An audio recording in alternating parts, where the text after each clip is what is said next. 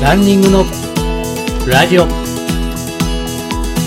の番組はランニングをこれから始めたいと思っている方や始めたばかりの方そして目標に向かって頑張っているランナーさんを対象に今日からすぐに実践できるランニング情報をお伝えしていく番組です。皆様ランニングライフいかがお過ごしでしょうか？ランニングスクールランスターズの里中博です。それでは今回はランナーのための貧血対策についてお話ししたいと思います。ランナーに多いスポーツ性貧血その原因の多くは鉄欠乏によるものだということです。そもそもなぜランナーに貧血が多いんでしょうか？貧血は赤血球の中のヘモグロビンという色素が不足している状態のことを指すそうです。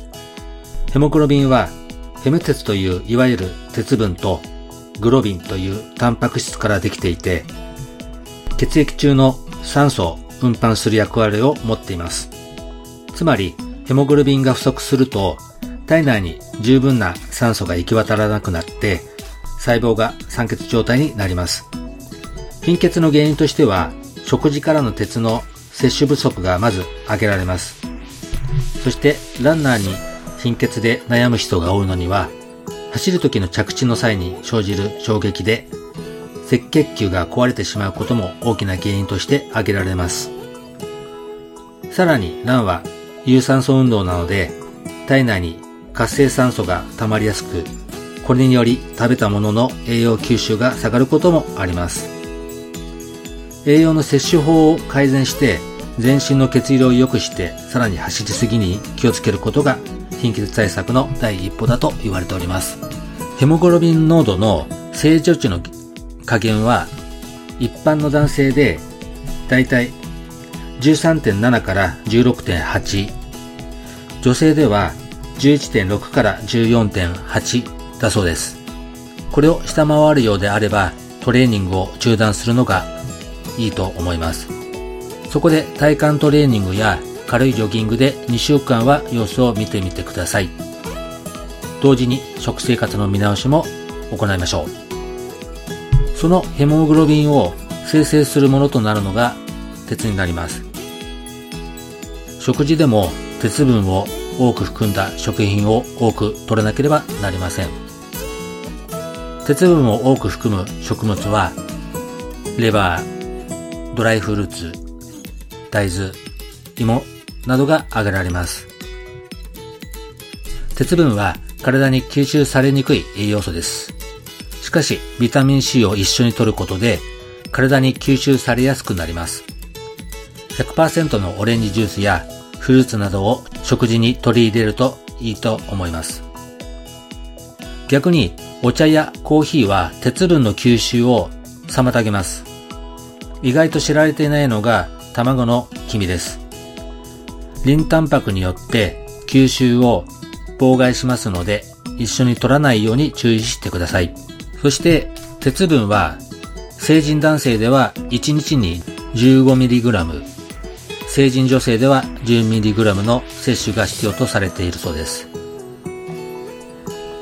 1日3度の食事で摂取できれば理想なんですけれども、実際はなかなか難しいと思います。サプリメントの利用が有効になります。サプリメントの種類としては、ビタミン C、ビタミン12、それでヘム鉄の3種類を挙げられます。それで飲み薬とかで気をつけなくちゃいけないのが、やはり過剰な鉄分は体に害ですので気をつけてください。詳しいことは日本陸連のホームページにアスリートの貧血対策の7か条ということで、えー、URL を貼っておきますので参考にしてみてください。それでは皆さん、貧血セルフチェックを行ってみましょう。まず一つ、めまい、頭痛の症状がある人、息切れしやすい、倦怠感、疲労感がある、立ちくらみ、耳鳴りの症状がある、冷え性。朝起きるのが辛い。ニキビや肌荒れが気になる。腰痛、肩こり、関節などの痛みがある。細かいことが気になったり不安を感じたりする。イライラしたり集中力の低下を感じたりする。2つ以上チェックがある人は注意が必要になります。貧血もしくは貧血気味である可能性が高いので、ぜひ今回の放送の内容を参考にしてみてください。いかがでしたでしょうか？次回もランニングにまつわることを放送いたしますので、ぜひご期待ください。番組紹介欄に LINE アットの URL を貼ってありますので、こちらの方に質問などがありましたら、ぜひお聞かせください。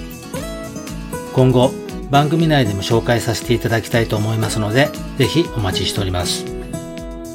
そして、YouTube、アメブロ、ツイッターなどでも情報配信をしております。こちらの方も参考にしてみてください。